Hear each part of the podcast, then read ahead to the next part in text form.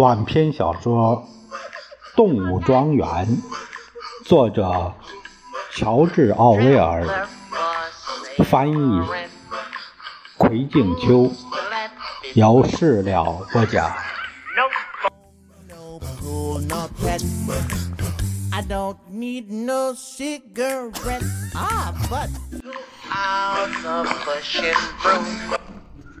第二章。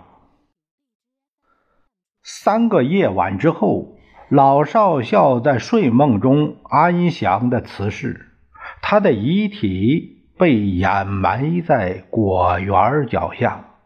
时值三月初，在接下来的三个月中间，出现了接二连三的秘密活动。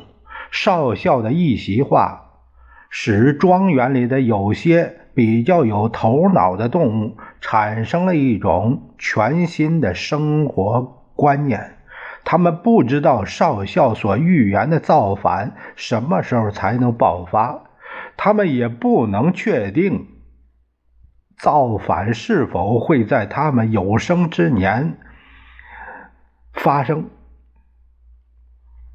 但他们无疑很清楚。为此进行准备就是他们的义务。教育和组织其他动物的工作自然落到了猪的肩上。它们被普遍认为是所有动物中最为聪明的，而其中尤其优秀卓越的是一名叫雪球和拿破仑的两头公猪。他们是琼斯先生养着用来卖的。拿破仑是一头长相凶狠、个头庞大的伯克夏公猪，也是庄园中仅有的一只伯克夏种猪。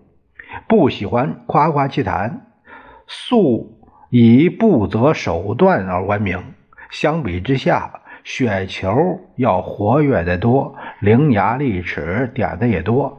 大家认为他与城府较深的拿破仑相比，稍微差了点庄园里剩余的公猪都是肉用猪，他们中名气最大的是一名叫声响器的矮小的胖猪。他的面颊滚圆滚圆的，眼珠子忽闪忽闪的，动作灵巧，嗓音尖细。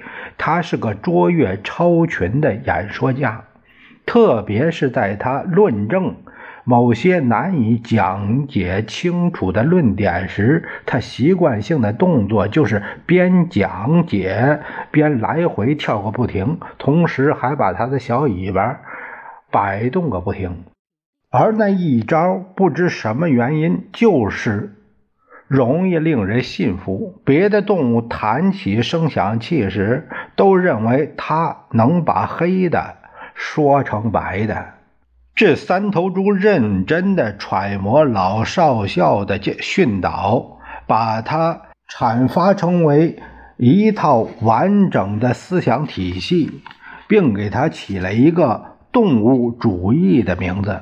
每周总要几个夜晚，等琼斯先生入睡以后，他们就在大谷仓里举行秘密会议。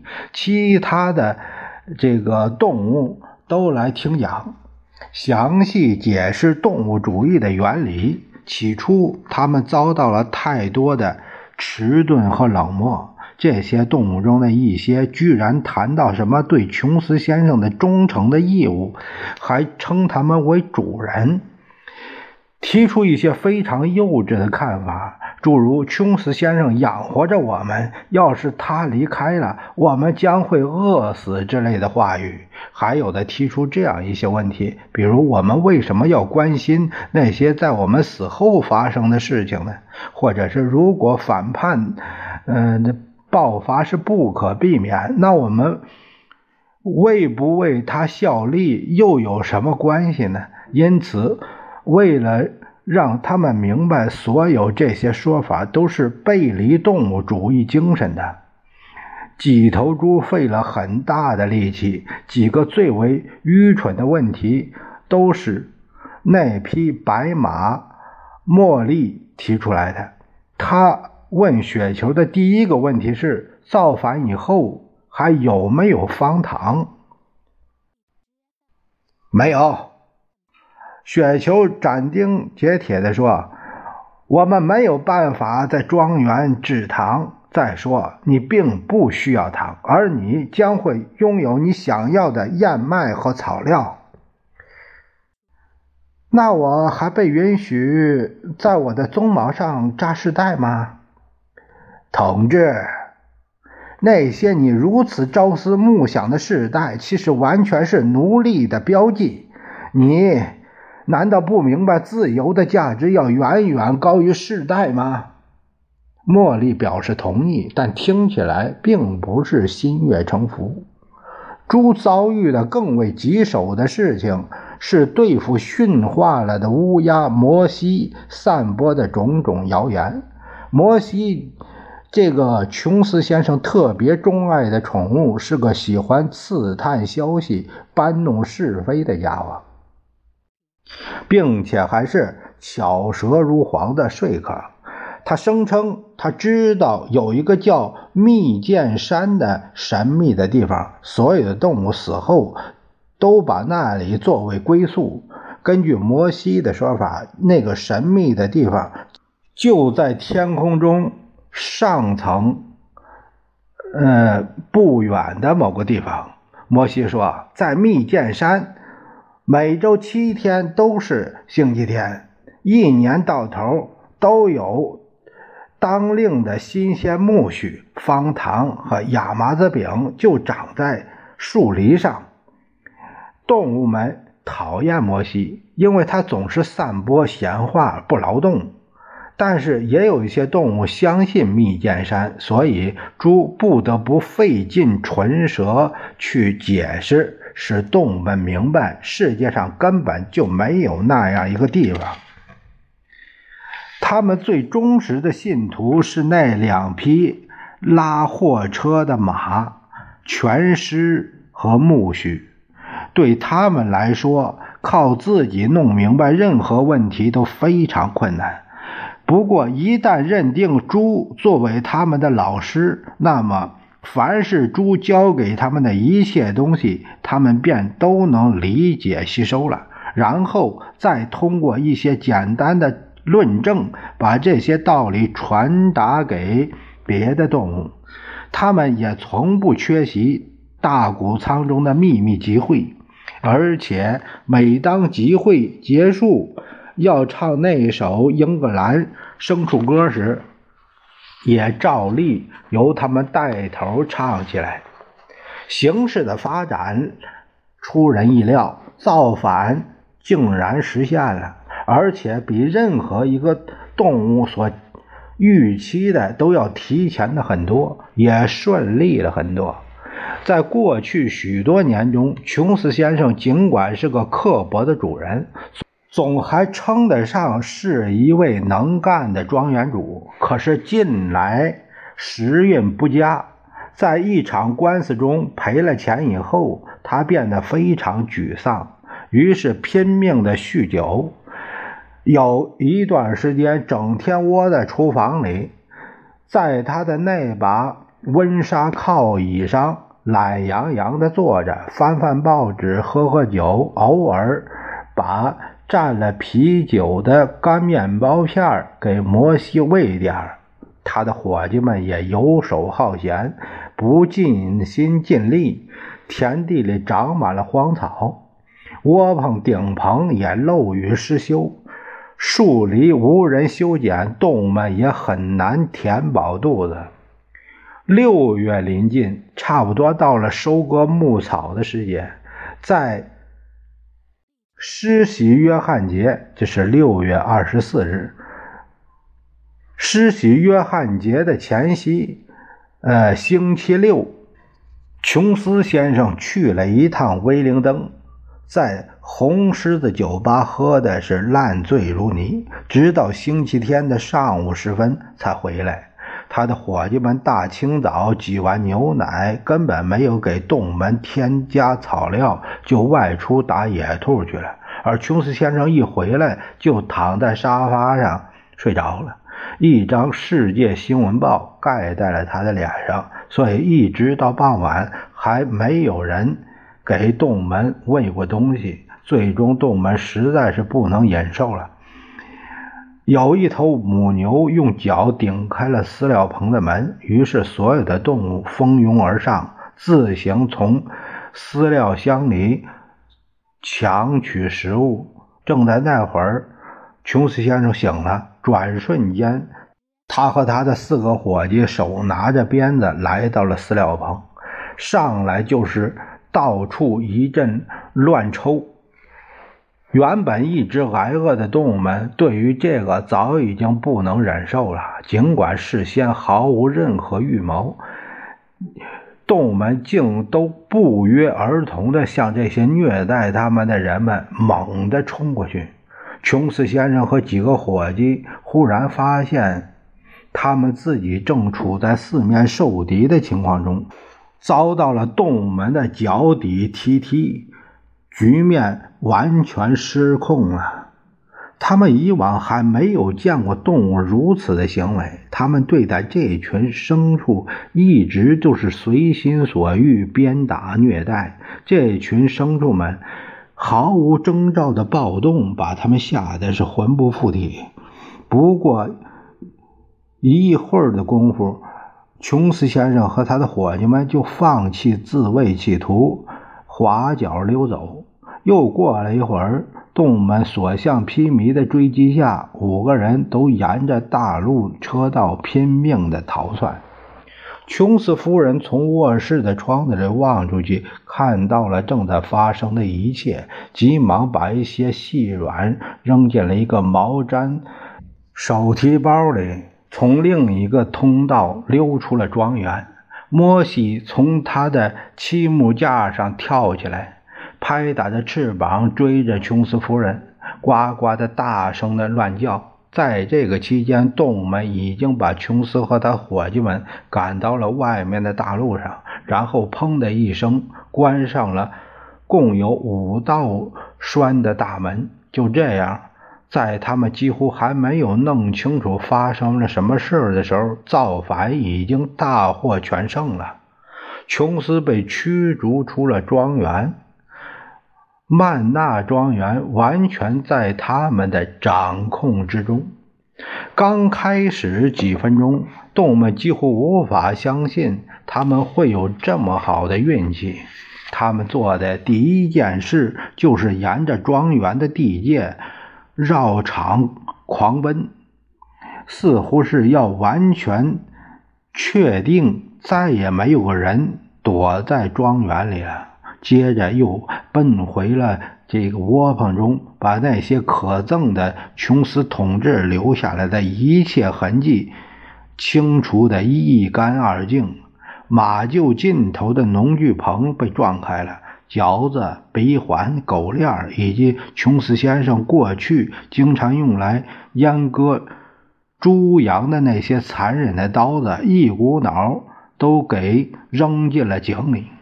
缰绳、龙头、眼罩、有损尊严的掉在马嘴里的饲料袋，统统的扔进了院子中正在燃烧的火堆里。鞭子也难以幸免。当动物们看着鞭子在火焰中燃烧的时候，全都是欣喜若狂，欢呼雀跃起来。饰带也被雪球扔进了火堆。那些饰带是以往每逢赶集时扎在马鬃和马尾上用的。饰带，他说，应该视同衣服。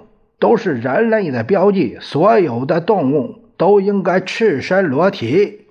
全师一听他这么说，便把他夏天用来防止蝇虫钻入耳朵那个一小顶草帽也摘了下来，把它跟别的东西一道扔进了火堆中。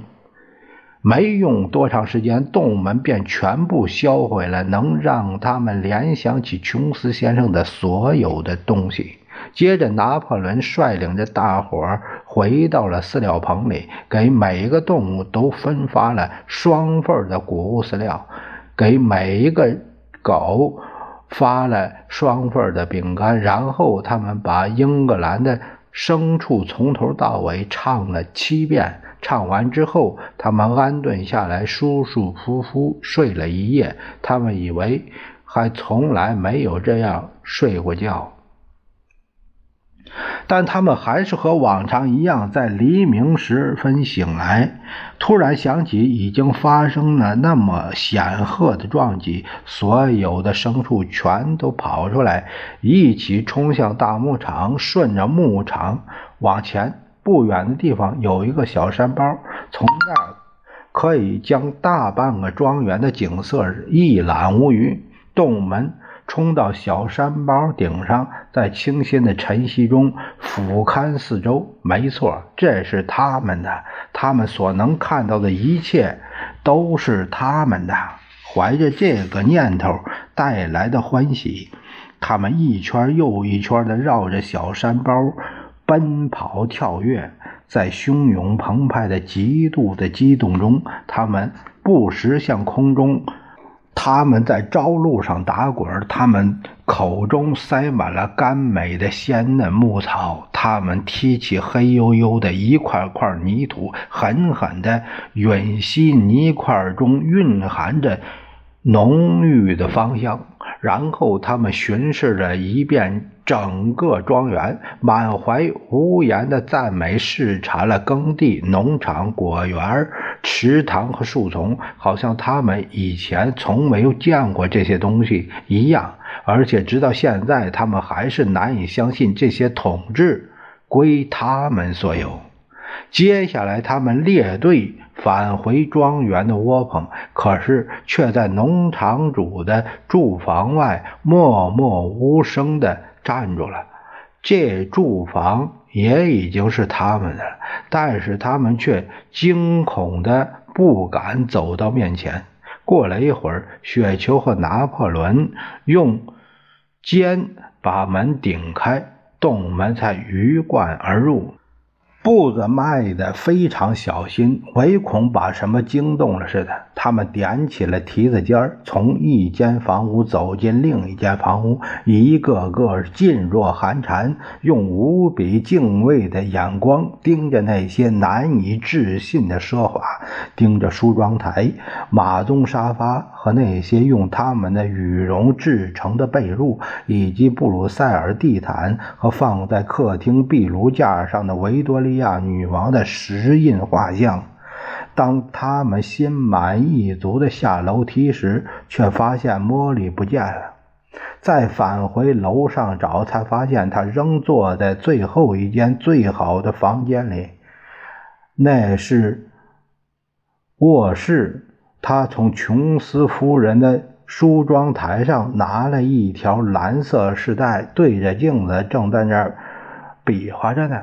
那副自我陶醉的丑态，别提有多愚蠢了。动物们给了他一个严厉的斥责之后，才叫他一起走了出来。挂在厨房的几只火腿也被拿出去埋掉了。洗碗间的啤酒桶被全尸一蹄子给踢了个洞。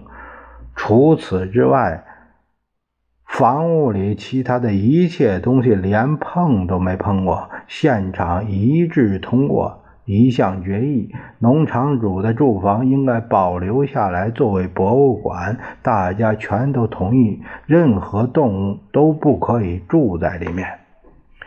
动物们吃了早餐之后，雪球和拿破仑再次把大家召集起来。同志们，雪球说：“现在刚六点半。”下面还有长长的一整天。今天我们开始收割牧草，但是还有另一件事情，首先得提上议程。这时，猪首脑们才透露，在过去的三个月中，他们从一本旧的拼音书本上自学了阅读和书写。那本书原本属于琼斯先生孩子们的，后来被扔到了垃圾堆里。拿破仑派部下弄来了几桶黑漆和白漆，带领大家来到朝向大陆的五叉大门。接着，雪球因为雪球的字写得好。雪球用蹄子的两个肘尖儿，呃，夹着一把刷子，涂掉了大门顶端一道栓上的“曼德庄园”几个字，又在那上面涂上了“动物庄园”四个字。从此以后，这就是庄园的名字。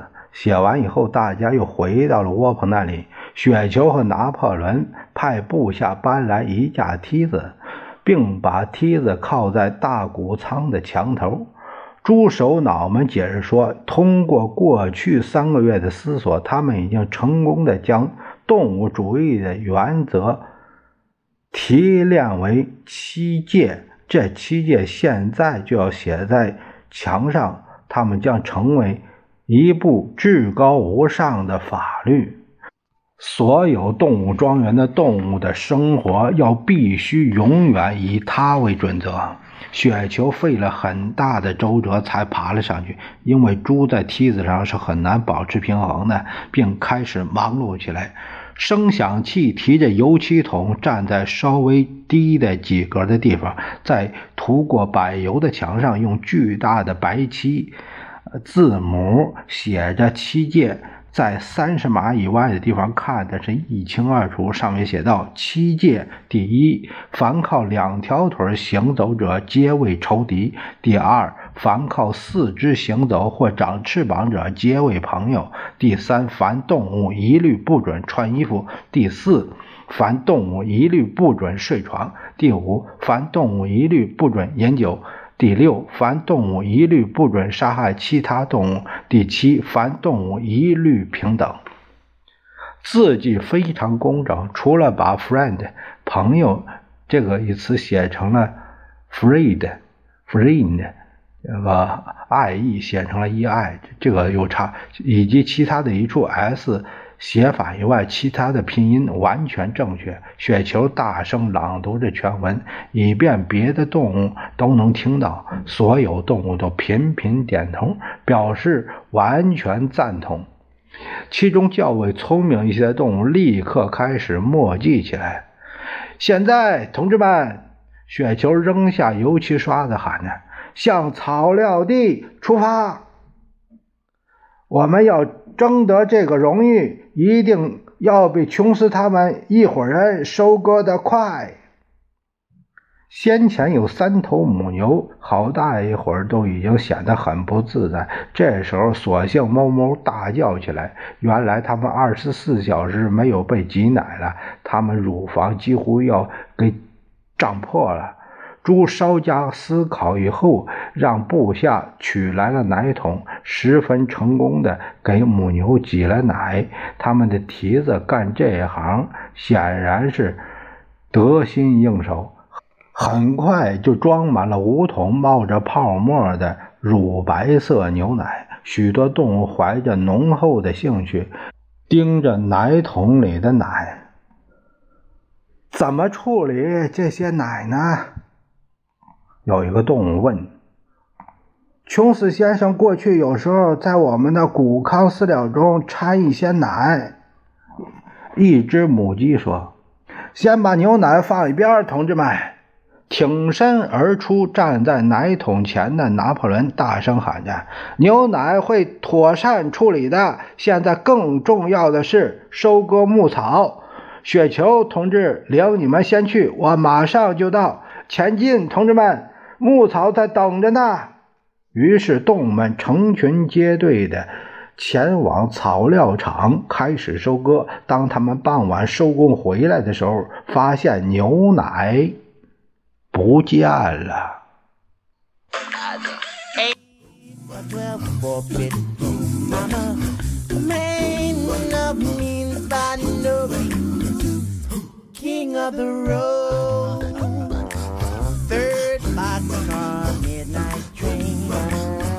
destination banger name.